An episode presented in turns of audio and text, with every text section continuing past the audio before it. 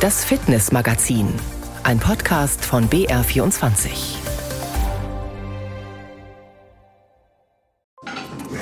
Mit Uli Nikola.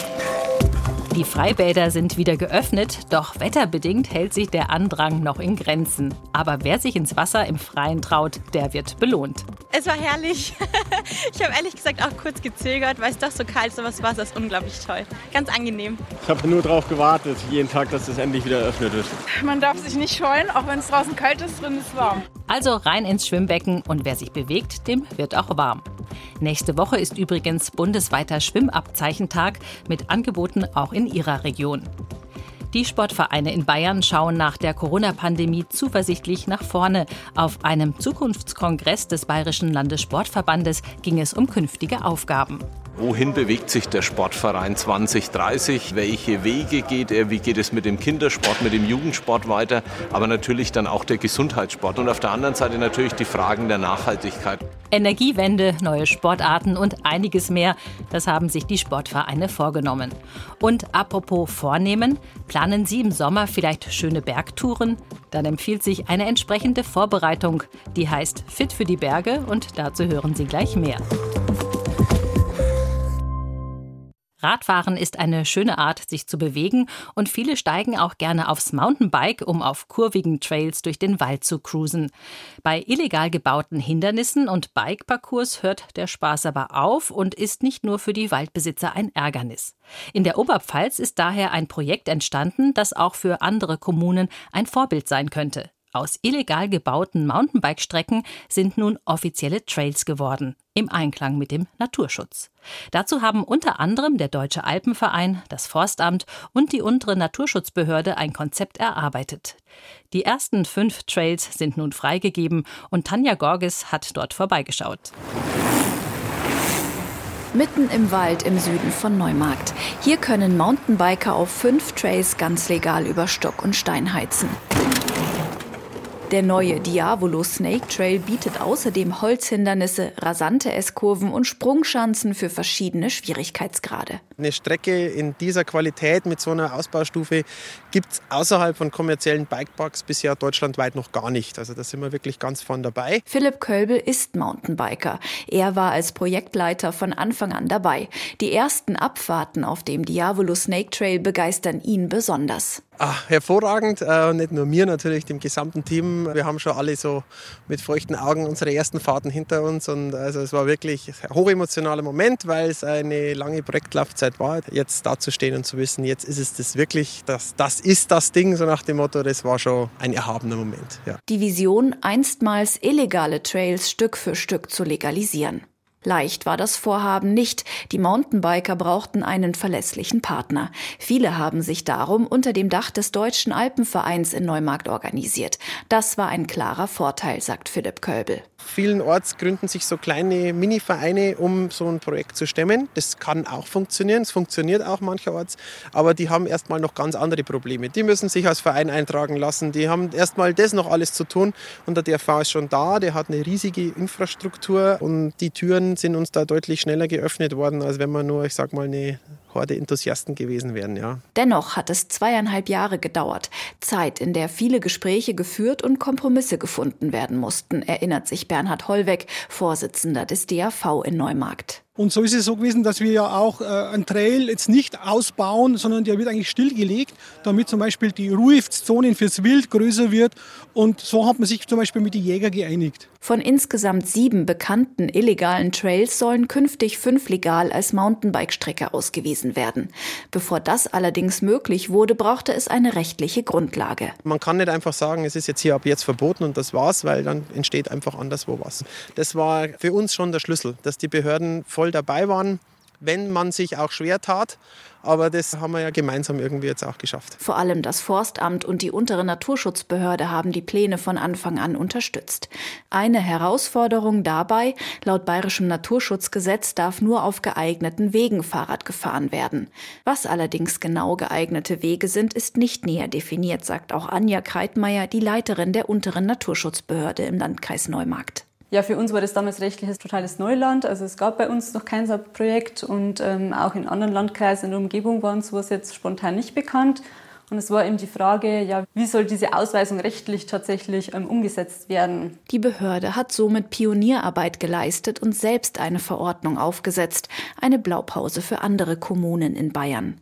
Laut Bernhard Hollweg vom Deutschen Alpenverein kann man mit legalen Mountainbike-Trails sogar besseren Naturschutz betreiben. Also das ist unsere große Hoffnung, dass solche Wildwuchs an Trails, dass das eingedämmt wird. Und wir wollen natürlich die Mountainbiker-Community hier in unserer Gegend, sage ich mal, in den DAV integrieren. Das ist so also ein bisschen unser Ziel, um eben auch darauf einzuwirken. Sagen, Leute, Mensch, da baut doch bitte jetzt da nicht, weil da ist eine bestimmte, was weiß ich, Pflanzenart. Haben wir zum Beispiel beim Tourousberg drüben, da gibt es solche äh, Orchideenart, die hier sehr selten ist. Insgesamt hoffen DAV und die Mountainbiker so zukünftig auf mehr Akzeptanz. Ein Trainingsprogramm, mit dem man jeden Gipfel erklimmen kann, das verspricht die Sportwissenschaftlerin und Trainingstherapeutin Susanne Kraft. Ihr neues Buch heißt Fit für die Berge und das Gute daran ist, dass man die Übungen auch ganz locker im Flachland durchführen kann. Außerdem macht das Trainingsprogramm nicht nur fit für die Berggipfel, sondern bildet auch eine gute Grundlage für andere Sportarten und für den Alltag. Wie dies genau aussieht, das verrät uns die Sportwissenschaftlerin jetzt und deshalb sage ich herzlich willkommen Susanne Kraft. Hallo, grüß euch. Hüttenwanderungen sind im Sommer ja sehr beliebt. Was raten Sie, wie sollte man sich jetzt schon am besten auf eine mehrtägige Tour vorbereiten? Ja, also das Wichtigste im Training ist, dass das Training regelmäßig stattfindet. Also man sollte einfach schauen, dass man mehrmals wöchentlich sich bewegt. In welcher Hinsicht ist jetzt gar nicht in der Vorbereitung mal so wichtig, sondern man sollte einfach über die Woche verteilt am besten mehrere Sporteinheiten machen. Walken gehen, laufen gehen, wandern gehen, Runde spazieren. Das reicht eigentlich dann schon ganz gut zur Vorbereitung und man kann natürlich dann die Einheiten mit der Zeit ein bisschen verlängern oder ein bisschen intensiver gestalten.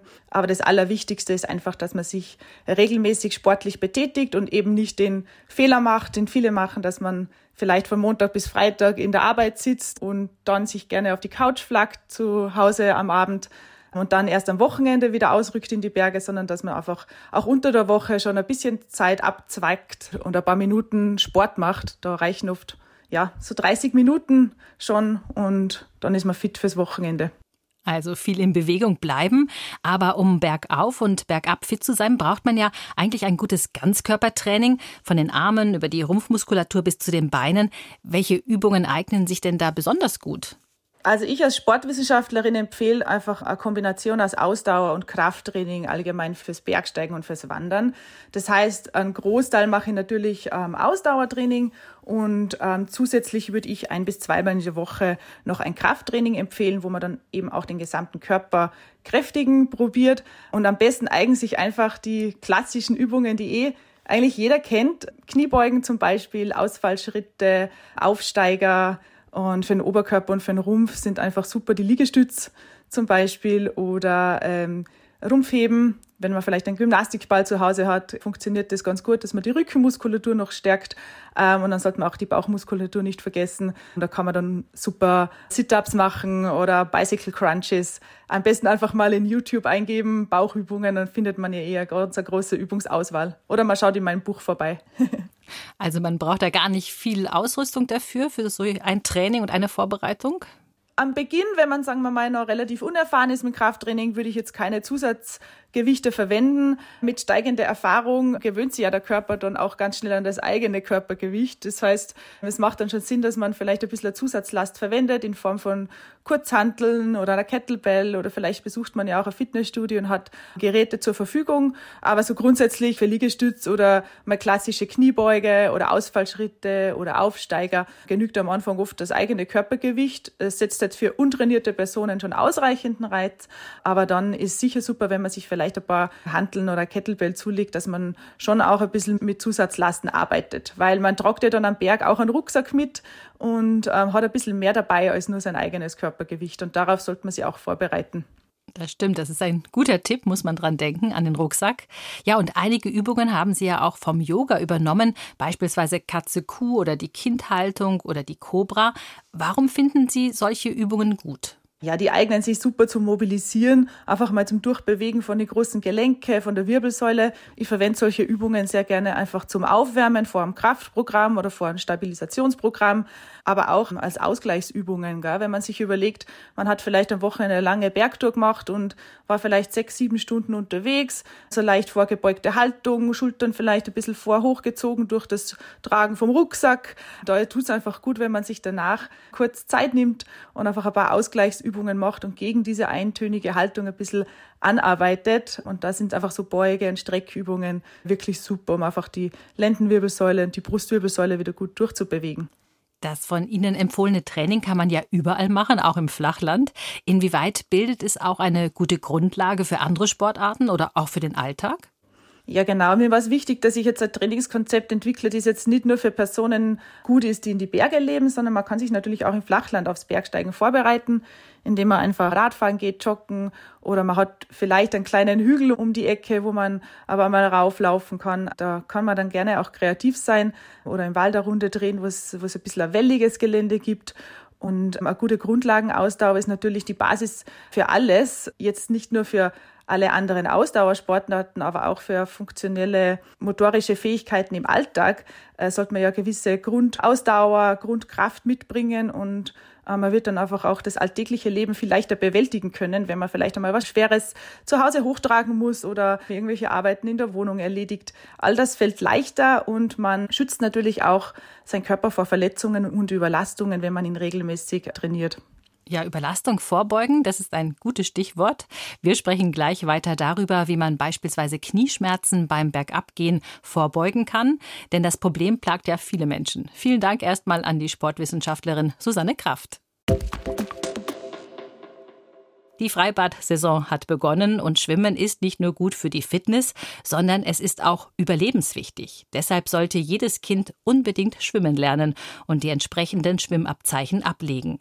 Nächsten Sonntag gibt es in ganz Bayern die Möglichkeit dazu am bundesweiten Schwimmabzeichentag, organisiert vom Deutschen Schwimmverband. Der Fitnessmagazin Mitmachtipp. Nicht alle Grundschulkinder können schwimmen und durch die Corona-Pandemie wurde vielen die Möglichkeit genommen, es zu lernen. Denn Kurse fielen reihenweise aus und die Schwimmbäder waren geschlossen und einige bleiben es auch weiterhin wegen hoher Kosten für die Kommunen. Harald Walter, Präsident des Bayerischen Schwimmverbandes, sieht darin ein langfristiges Problem. Das ist natürlich leider keine Pflichtaufgabe, so wie die Feuerwehr vorzuhalten oder Schulen, sondern es ist mehr oder weniger eine freiwillige Aufgabe. Und wenn der Stadtsäckel eng ist, dann werden oftmals die Bäder geschlossen in vielen Kommunen, denn die sind der Kostenträger. Obwohl ich persönlich der Meinung bin, dass das Volkswohl, Gesundheit und Schwimmen eigentlich auch Länderaufgabe ist und dass man hier die Kommune nicht alleine lassen kann. Beim Bäderbau gibt es zwar Zuschüsse, die reichen bei weitem nicht aus. Wir haben hier ein Riesendefizit und die Kommunen brauchen da dringend Hilfe, auch aus Ländermitteln, damit sie ihre Bäder weiter betreiben können. Die 260 Vereine in Bayern, die Schwimmkurse anbieten, haben lange Wartelisten. Kinder müssen sich teilweise bis zu einem Jahr gedulden, bis sie einen Schwimmkurs machen können. Am Schwimmabzeichentag am kommenden Sonntag können Sie also testen, wie weit Sie sind und im Idealfall das Seepferdchen oder das Abzeichen in Bronze, Silber oder Gold ablegen. Da können die Kinder ihre Schwimmfähigkeit testen, unter Aufsicht ins Wasser gehen und versuchen zu sagen, ja, ich will es mal probieren, ein Schwimmabzeichen zu machen. Vielleicht kann ich es, weil ich mit den Eltern schon mal irgendwo schwimmen war und meine Eltern sich da auch bemüht haben. Es soll vor allem die Motivation für die Kinder fördern, diese Schwimmabzeichen zu bekommen und sich dem Schwimmen anzunähern. Die Kinder sollen jetzt hier keinen Leistungssport im Becken betreiben, sondern an das Element Wasser herangeführt werden. Und die Eltern sollen herangeführt werden, wie wichtig Schwimmen ist, weil Schwimmen ist eben der einzige wirkliche Sport, der lebensnotwendig ist und überlebensnotwendig ist. Wer Interesse hat, kann einfach spontan am kommenden Sonntag in der jeweiligen Schwimmhalle oder im Freibad vorbeikommen. In einigen Kommunen wird der Eintritt frei sein. Harald Walter wünscht sich, dass das in ganz Bayern der Fall wäre. Doch sein größter Wunsch ist, dass Deutschland nicht zu einem Land der Nichtschwimmer wird. Jedes Kind sollte in seinem Leben das Seepferdchen voller Stolz in der Hand halten oder an der Badehose tragen dürfen. Also ich war mega stolz. Wir waren fünf Jungs zu Hause und ich war der vierte und meine drei Brüder hatten es alle schon und ich noch nicht. Und als ich es dann auch hatte, dann war ich sozusagen ein großer. Die Eishockey-Weltmeisterschaft heuer in Finnland und Lettland hat begonnen und für das deutsche Team geht es dabei auch um die Qualifikation für die Olympischen Winterspiele 2026. Bis Pfingsten heißt es also mitfiebern bei der Eishockey-WM.